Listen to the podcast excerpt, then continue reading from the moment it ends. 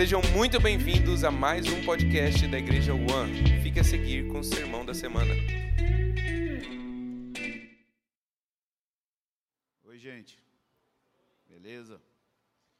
Me pediram para eu ficar calmo. Falei, eu estou ficando sem voz. Aí a Ava falou, prega calminho. Eu falei, eu não sei.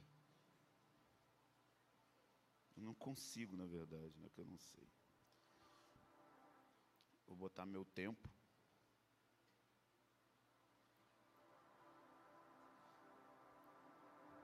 Estou eu propondo a me controlar sempre com o tempo e não passar mais de 40 minutos falando.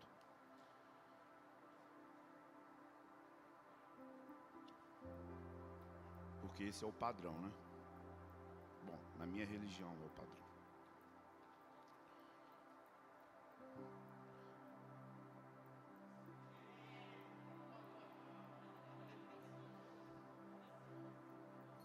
Vem logo, né? Assim.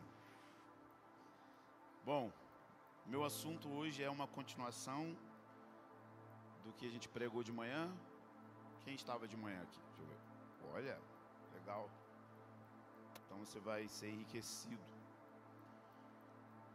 Mas dessa vez a gente vai olhar mais para o Velho Testamento. De manhã a gente olhou para o livro de Apocalipse numa breve panorama do capítulo 1 ao 8.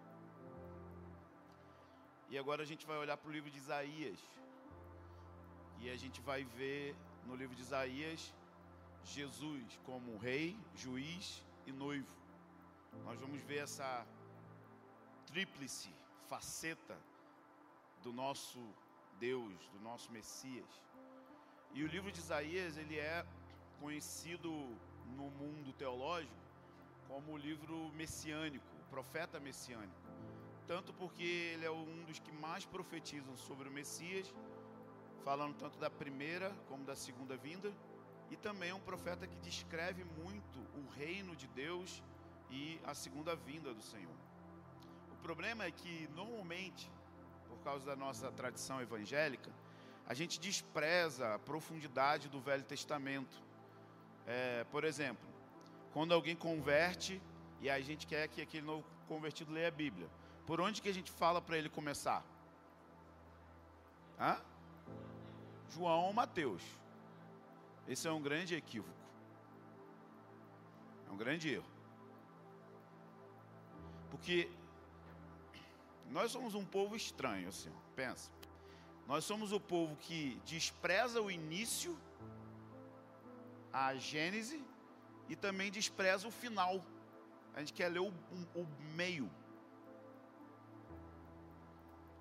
A gente despreza o último livro da Bíblia e a gente despreza os primeiros cinco livros da Bíblia. Por exemplo,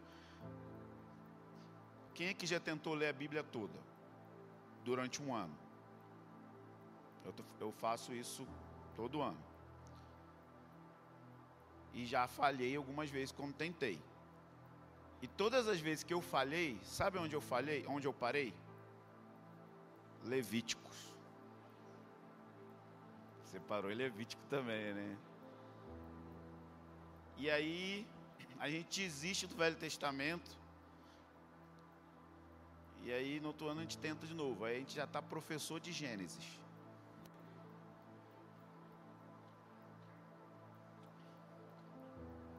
Né? E aí tem um outro problema.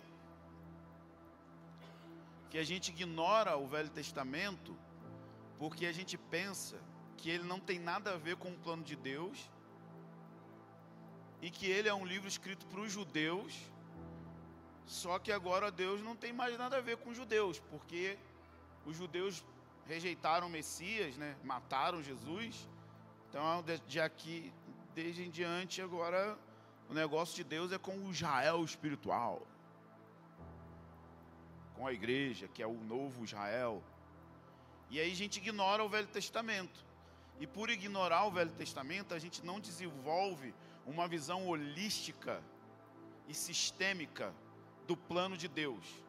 Porque a Bíblia, de Gênesis a Apocalipse, ela tem uma narrativa de um plano.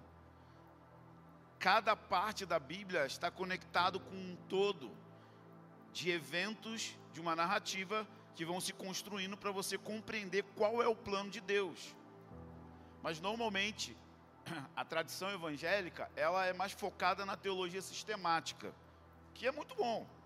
Eu, eu, eu estudo teologia sistemática, que é um compêndio das doutrinas cristãs, né?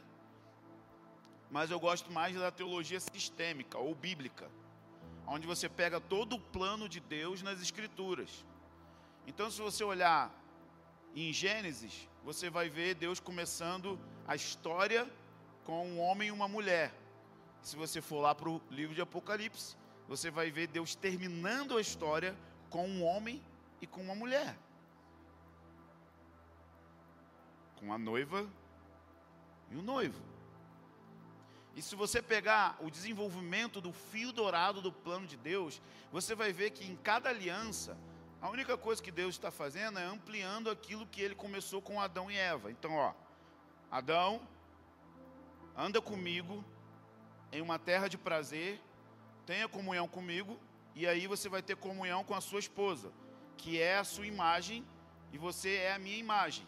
Então, multiplica essa imagem na terra, cultivando esse lugar chamado Éden. Beleza? Aí, a gente sabe que não deu muito certo. Aí o Senhor vai e começa a falar com um cara chamado Noé. E ele fala a mesma coisa: Noé, eu achei um homem justo. Justo significa alguém na posição correta. É como se Deus estivesse falando assim: vou te reposicionar no Éden.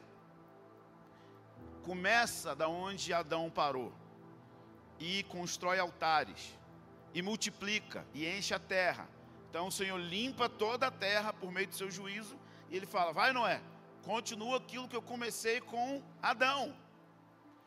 E aí nós conhecemos a vida de Abraão e ele fala a mesma coisa. Abraão, agora é o seguinte: multiplica. Multiplica, porque através de você as famílias da terra serão benditas. E aí, quando a gente vai mais para frente, ele chama Moisés. Ele fala: Agora eu preciso tirar o povo do Egito, porque não tem como ter uma família bendita escrava. Então vem Moisés, tira o meu povo do Egito e constrói um tabernáculo que é a cópia do céu na terra e estabelece a nação de Israel como uma nação sacerdotal que vai continuar interagindo comigo, expandindo o Éden na terra. Está aqui? Aprendendo a Bíblia toda em minutos. E aí vai lá para frente e ele acha Davi. Ele fala: Davi, é o seguinte, você quer construir uma casa para mim, mas eu vou construir para você. Eu que vou construir para você. Porque de você vai vir alguém que vai reinar para sempre. Que vai se cumprir parcialmente. É isso em Salomão, mas na verdade ele está falando de Yeshua.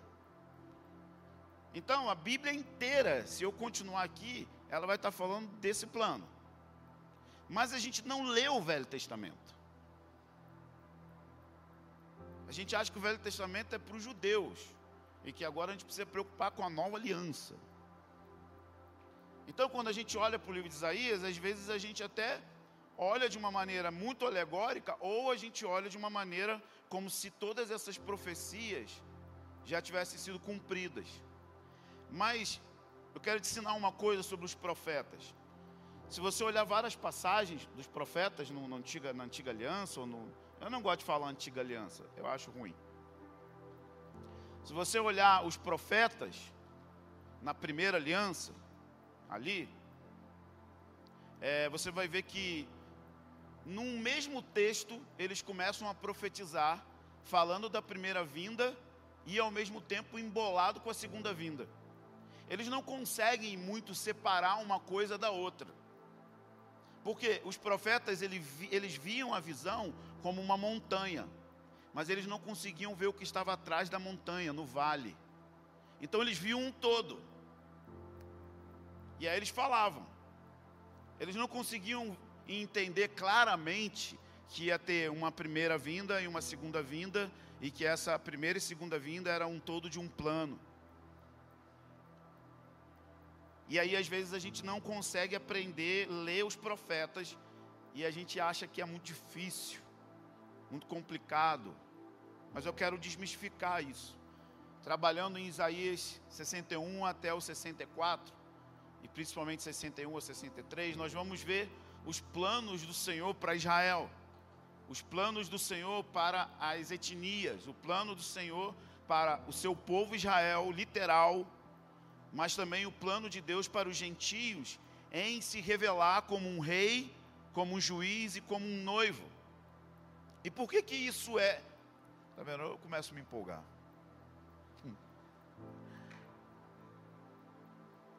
Por que que isso é importante para a gente?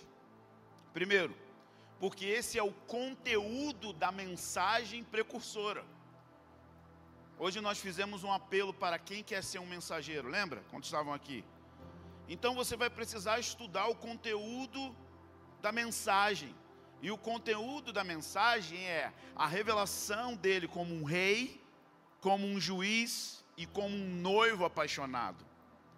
E João Batista, ele gastou a vida dele pregando sobre o Messias como um rei, como um juiz e um noivo. Ele começa logo no início do evangelho dizendo: Arrependei-vos, porque está vindo um reino e com esse reino está vindo um um um rei, um rei judeu. Então ele está falando assim, cara, tem um rei vindo e nesse reino tem uma constituição. Então muda o seu jeito de pensar, porque a constituição desse reino que está vindo é diferente do jeito que você pensa hoje.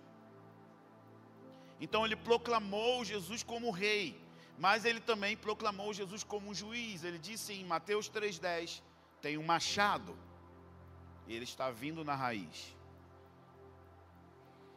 E ele vai arrancar essa árvore que não produz frutos de arrependimento e vai jogar no fogo. João também proclamou a mensagem de Jesus como noivo. João 3, 29, ele diz: Eu a noiva pertence ao noivo, mas o amigo do noivo que está presente, ele ouve e se alegra com a sua voz. Ele disse: O meu chamado não é produzir resultados ministeriais. O meu chamado é encontrar satisfação e alegria e deleite ouvindo a voz do meu noivo e eu sou o amigo dele. Eu não posso me apaixonar pela noiva. O meu trabalho é ser aquele que fica entre o noivo e a noiva, e é isso que o amigo noivo falava. Ele ia lá no noivo e ele era muito amigo do noivo e ele contava para a noiva quais eram as coisas que o noivo curtia e aí ele ia lá falava para falava da noiva para o noivo, olha, ela gosta disso, disso, disso, e ele ficava ali preparando esse relacionamento. Então isso é importante em primeiro lugar porque é o teor da mensagem. Se você quer ser um precursor, você vai precisar estudar Jesus como rei, Jesus como um juiz e Jesus como um noivo, porque nós vamos precisar ajudar o povo de Deus a compreender essas dinâmicas que parece que são contra uma e outra. Ou nós queremos ele como um rei de poder, e aí a gente proclama que vai triunfar sobre tudo e estabelecer o seu reino.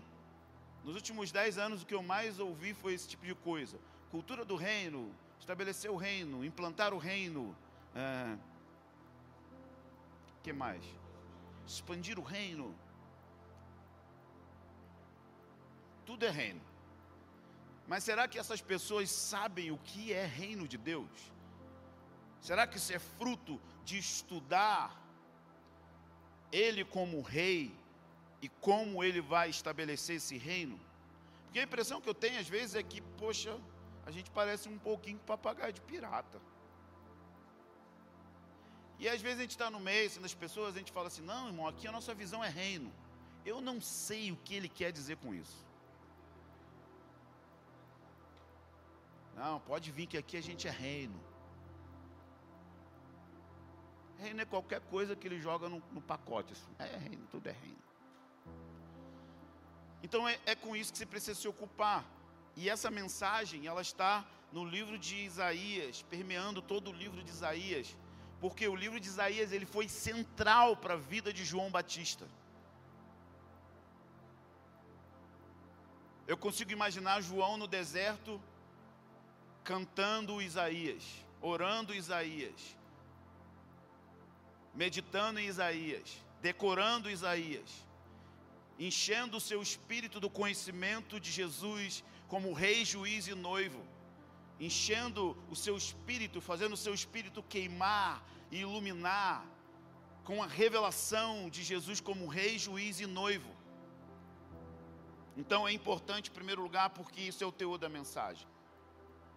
Em segundo lugar, porque entender Ele como rei, juiz e noivo vai fazer com que a gente entenda o plano de ação dele, como ele vai desenvolver esse plano que está descrito em Gênesis e até Apocalipse. E em terceiro lugar, porque a revelação de Jesus como rei, juiz e noivo é o combustível máximo para a nossa intercessão, para o nosso estilo de vida diante do trono. E nós vamos encontrar esse conteúdo também no livro de Apocalipse. Apocalipse capítulo 11, versículo 15. O sétimo anjo tocou sua trombeta. Surgiram nos céus fortes vozes que diziam: O reino do mundo passou a ser de nosso Senhor e de seu Cristo, e ele reinará pelos séculos dos séculos. Lembra que eu falei hoje de manhã a importância de devorar o livro de Apocalipse? Porque lá você vai encontrar ele como rei. E você vai encontrar qual é o plano desse rei. Como ele vai desenvolver isso. Então aqui está dizendo que o Senhor e seu Cristo, que é ungido, ele vai reinar pelos séculos dos séculos. Por isso que Pedro recebe a revelação lá em Mateus 16 e ele diz: Tu és o ungido. O ungido significa o rei. Você é aquele habilitado para sentar no trono, no trono de Davi. Você é o Messias. Jesus diz: porque você teve essa revelação, eu vou te dar as chaves do. De casa? Chaves de quê? Vocês, vocês leem a Bíblia às vezes? Qual é a chave que Jesus falou que ia dar para ele? Vou te dar as chaves do reino porque você me descobriu como rei. E eu vou te dar uma chave, e essa chave vai te dar uma autorização para você desligar e ligar. Para você autorizar e desautorizar. Mas não adianta ficar gritando, eu desligo, eu autorizo. Não, não adianta. Você precisa ter revelação do ungido. é a revelação. E essa revelação faz com que você receba as chaves do reino de todas as áreas, das etnias, dos gentios. E a gente vai ver o cumprimento de Isaías 61 em parte na primeira vinda. Mas a maior parte de Isaías 61 se cumpre na segunda vinda. Nós precisamos olhar para Isaías 61 e entender que quando ele toma o livro de Isaías, ele diz: Hoje se cumpriu essa profecia. Quantos lembram dessa passagem? Isaías 4,18. O Espírito do Senhor Deus, ele me ungiu para proclamar boas novas, para proclamar o Evangelho, para libertar as pessoas, para curar os cegos e libertar os oprimidos. Mas, Jesus não cita a profecia inteira, ele para e ele não cita o dia da vingança que está no coração dele. E se você olhar Isaías capítulo 60, está falando da glória futura de Israel, onde as nações, os reis, os líderes, eles vão afluir a Jerusalém para servir Jerusalém com o seu dinheiro, com as suas riquezas, com seus dons. Mas a glória de Israel não é possível sem antes que esse rei venha restabelecer a cidade santa como um objeto de louvor. Por isso é importante entender o que está por trás de Isaías 61, que não é apenas o cumprimento total feito no Novo Testamento.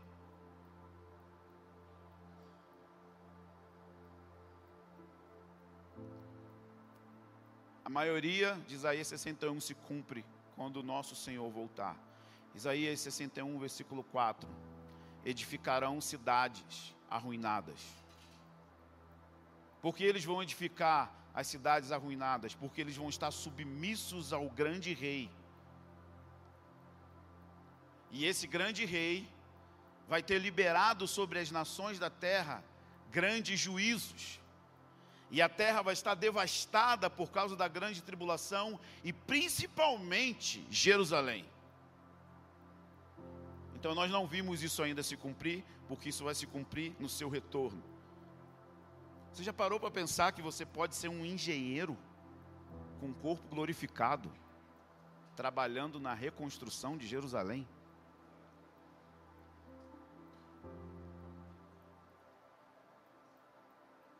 Pode ser um pedreiro com um corpo glorificado, cooperando com o rei judeu. Porque a verdade é que quando a gente pensa nos cumprimentos futuros, a gente tem uma ideia fantasmagórica. Então, por que, que nós vamos ter, nós não, por que, que Jesus tem que ter mil anos para restaurar a terra? Por quê? Porque não vai ser um pó de pirim-pim-pim, assim, que ele vai voltar e vai falar. E aí, tudo fica pronto. Não. Vai ter trabalho no milênio.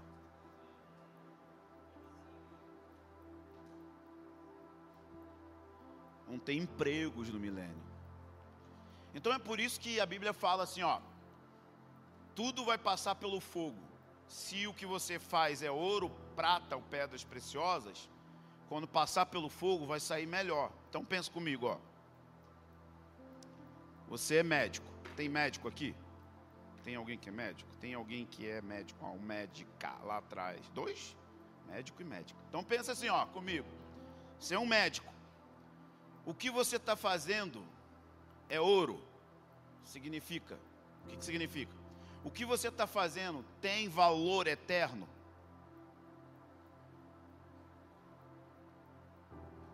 Pode passar pelo fogo de Deus que se é, então lá no retorno do Senhor, você vai continuar sendo um médico. Pegando a folha da árvore da vida para curar o corpo das pessoas. Aí agora não fica chocado não, que eu vou embolar sua cabeça rapidinho. Porque vai ter gente viva no milênio que não converteu. E não tem o corpo glorificado. E aí você vai ser um médico. Eu sempre fico pensando, Deus, o, o que eu, meu, meu trabalho como pregador tem valor na eternidade? Porque lá vai ter um seminário teológico. Eu queria muito ser professor lá. De Sião sairá a lei. A gente pensa que é a lei voando assim.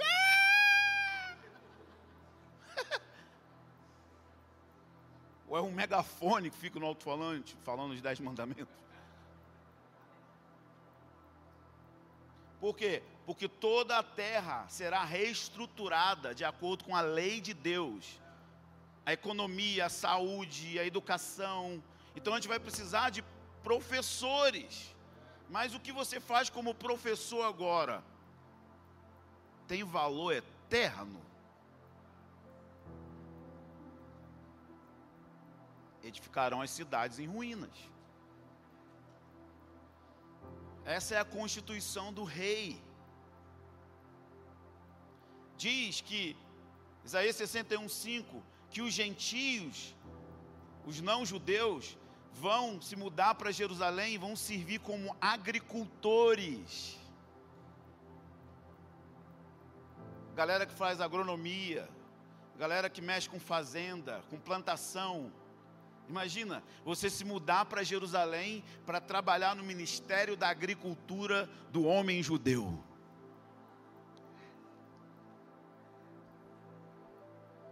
Ah, qual que deve ser o gosto das frutas com a terra sendo restaurada?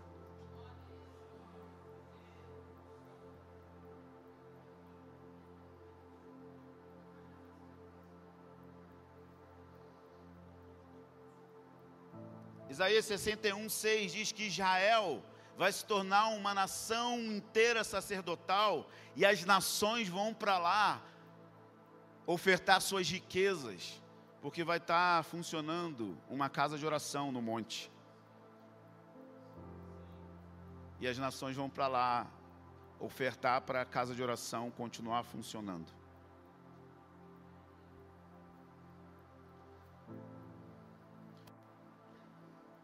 Isaías 61, 11 diz que louvor e retidão vão estar diante de todas as nações. Por quê? Porque o rei está aqui na terra. E o rei é um ministro de louvor. O livro de Hebreus fala que ele canta louvores no meio da congregação. Imagina Yeshua liderando a adoração.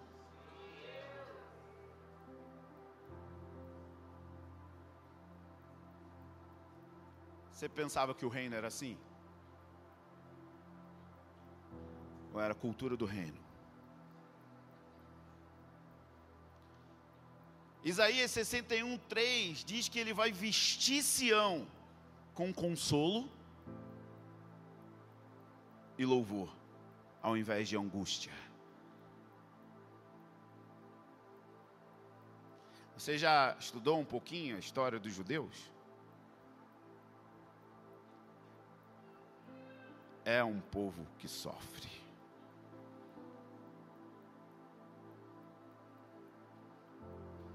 E o rei dos judeus está esperando o dia da sua vingança para vingar o seu povo e por roupas de louvor neles. É o rei judeu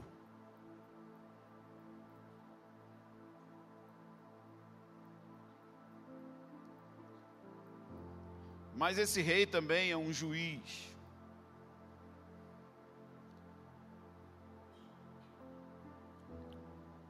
Isaías 63 diz: Quem é este que vem de Edom? Quem é esse que vem de Borza com roupas manchadas de sangue?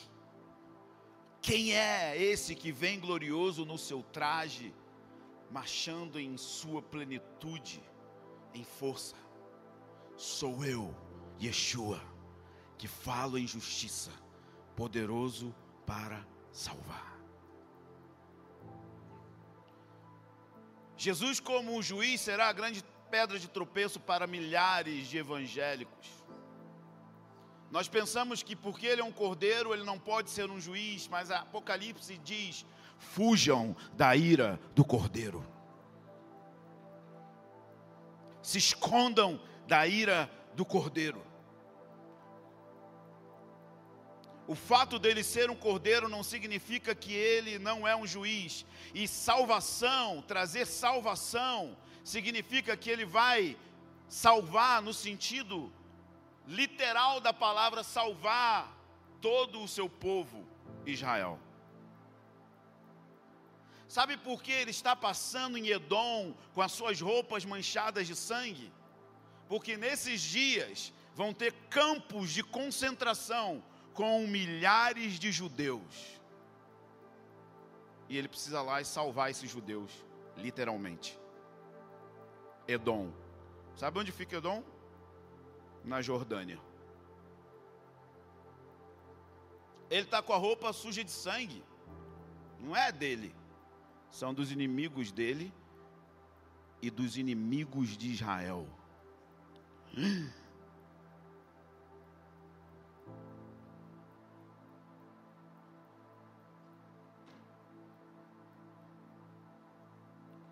Um grande aspecto da salvação ou parte envolve sua vingança contra as nações que vão ficar deliberadamente contra a sua cidade santa. Isaías 63, 4. porque o dia da vingança estava no meu coração.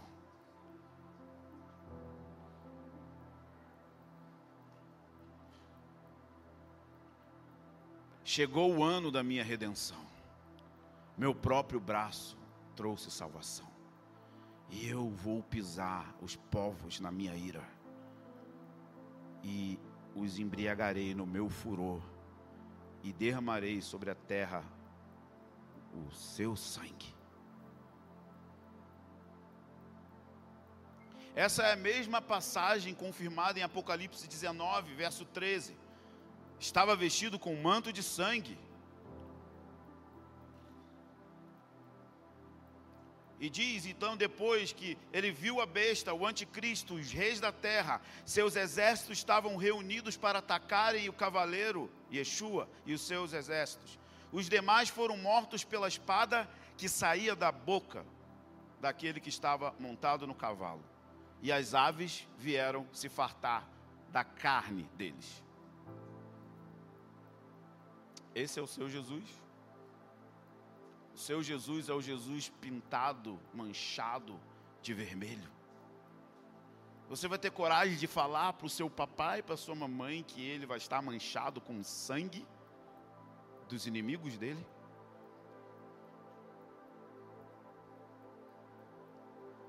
O apóstolo João viu em Apocalipse o lagar da ira do Senhor no fim dos tempos resultando em sangue fluindo por 1.600 estádios. Então o anjo os lançou no grande lagar da ira de Deus. O lagar foi pisado fora da cidade, fora de Jerusalém, e correu sangue do lagar até chegar à altura do freio dos cavalos, mais ou menos um metro e vinte, numa extensão de cerca de 300 quilômetros. Apocalipse 14, verso 19 ao 20 rio de sangue de 300 quilômetros, de um metro e meio.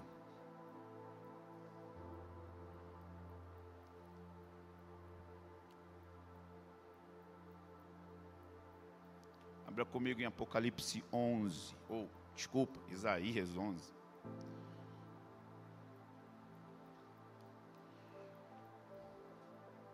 É meio pesado, né?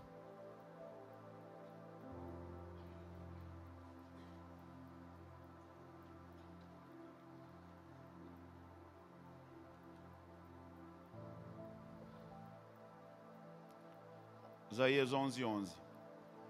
Naquele dia, o Senhor estenderá de novo a mão para resgatar o remanescente do seu povo, que estava deixado na Síria, Iraque, no Egito, na África, em Sinar, nas ilhas do mar.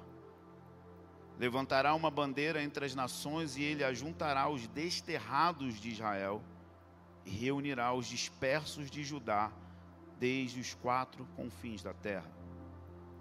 Verso 15: O Senhor destruirá totalmente o mar do Egito e varrerá o rio com a sua mão pela força do seu sopro, ferindo-o, e ele o dividirá em, dividirá em sete braços, de modo que Israel atravessará com um pé enxuto. Alguém já fez isso? Na Bíblia? Acho que sim. Moisés. E o próprio Moisés profetizou dizendo: Vai vir um profeta maior do que eu.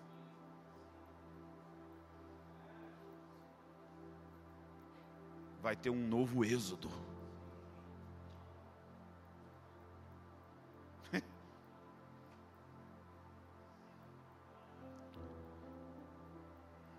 Assim o remanescente do meu povo terá um caminho plano para sair da Assíria, como houve para Israel no dia em que saiu da terra do Egito.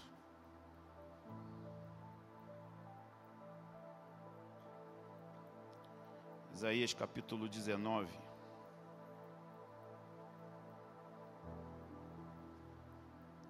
Eu sei que você aprendeu lá na escola bíblica dominical que Jesus ia descer no Monte das Oliveiras. Mas não, não vai não. Ele vai, ele vai passar lá e vai abrir ele no meio. Mas antes ele desce. Aqui, ó. Isaías 19, 1. Mensagem acerca do Egito. O Senhor vem cavalgando numa nuvem. Como que Mateus diz que Jesus vai voltar? Em uma nuvem de glória. O Senhor vem cavalgando numa nuvem ligeira e entra no Egito. E os ídolos do Egito estremecem diante dele. Então imagina um novo Sinai. Deus desce no Sinai, caminha pelo Egito com a vingança no coração, libertando os judeus cativos no Iraque, na Jordânia, no Egito, em todas aquelas nações ali que a gente sabe que estão apontando os canhões para Israel.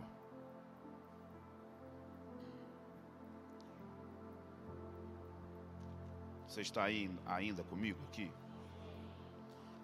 Isaías 19, 23 diz: Naquele dia haverá uma estrada do Egito até o Iraque. E os assírios virão ao Egito, e os egípcios irão à Síria. E os egípcios vão começar a adorar. Naquele dia Israel será o terceiro junto com os egípcios, e os assírios uma bênção no meio da terra. Imagina,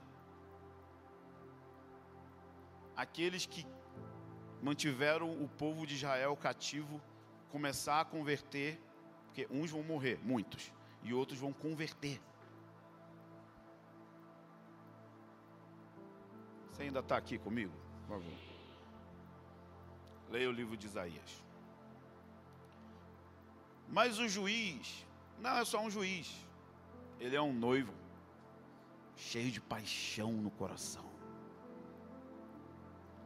Isaías 62 diz: Por amor a Sião, isso é Deus falando, Deus noivo. Por amor a Sião, não vou ficar quieto.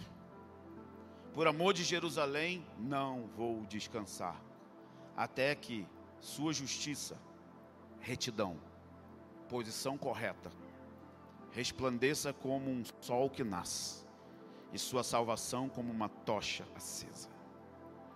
Essa declaração é parecida com o clamor de Davi no Salmo 132.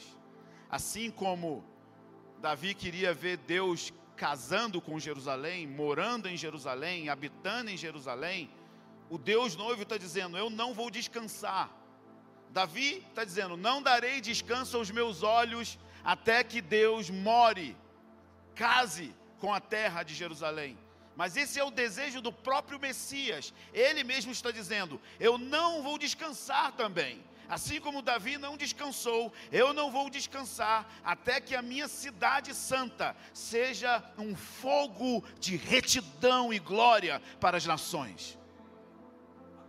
E ele disse: Eu mesmo vou te dar um novo nome. Você, Israel, não vai ser mais desamparada. Você não vai ser mais rejeitada você vai ter um nome, e eu vou definir você com as minhas palavras de amor, dizendo: Israel, você é Refisibá. Meu deleite. Você é o meu deleite. Por anos e anos Israel foi rejeitado e desamparado e até mesmo pelos próprios judeus. Estou falando da cidade, literalmente. E o coração do Deus noivo está cheio de paixão para dizer que Jerusalém é como uma joia preciosa na mão dele. E que ela nunca mais vai ficar desamparada. Ah, nós precisamos da visão correta de quem ele é como noivo e como ele está olhando para Jerusalém e Israel como a sua noiva. Obviamente que quando ele está falando de Israel, as promessas que são para Israel respingam na igreja. Porque a igreja é a noiva e a noiva é a junção de gentios e judeus.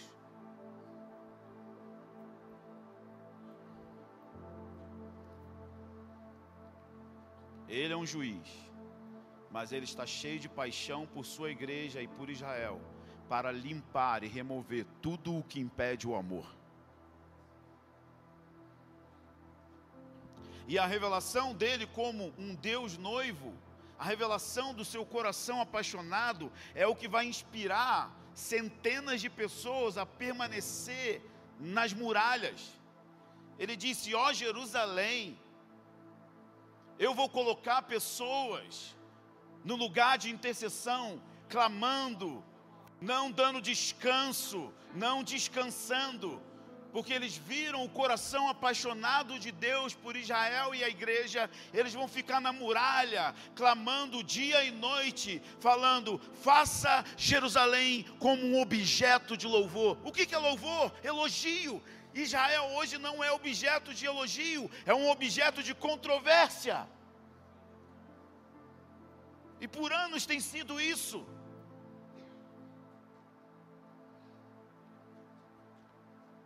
E essa tríplice revelação vai inspirar a igreja para entrar no clamor de Isaías 64.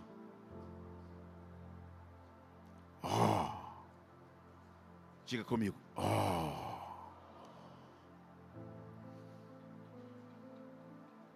Você precisa de um batismo de oh.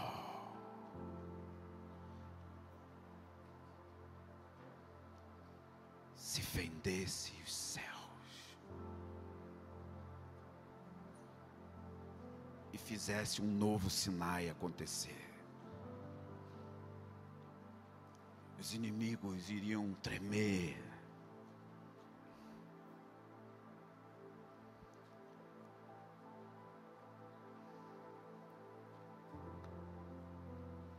Quarenta e três minutos. Estou ficando bom. Senhor está chamando você para estudar o rei, juiz e noivo. Para que você livre o seu coração da ofensa, se posicione no lugar de intercessão permanente e ajude os outros a não ficar ofendido.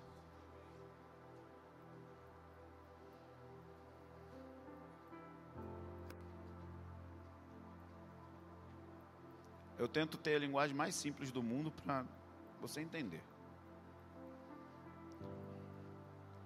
Vamos tocar?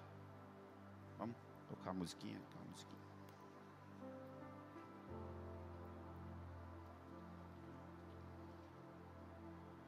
Existe uma canção que chama Noivo e Rei.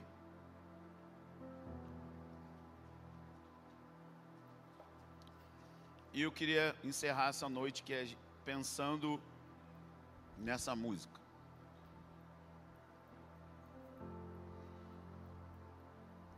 E te convidando, jovem, velho e criança, todos aqui, a se debruçar no estudo da revelação de Jesus como um rei, juiz e noivo.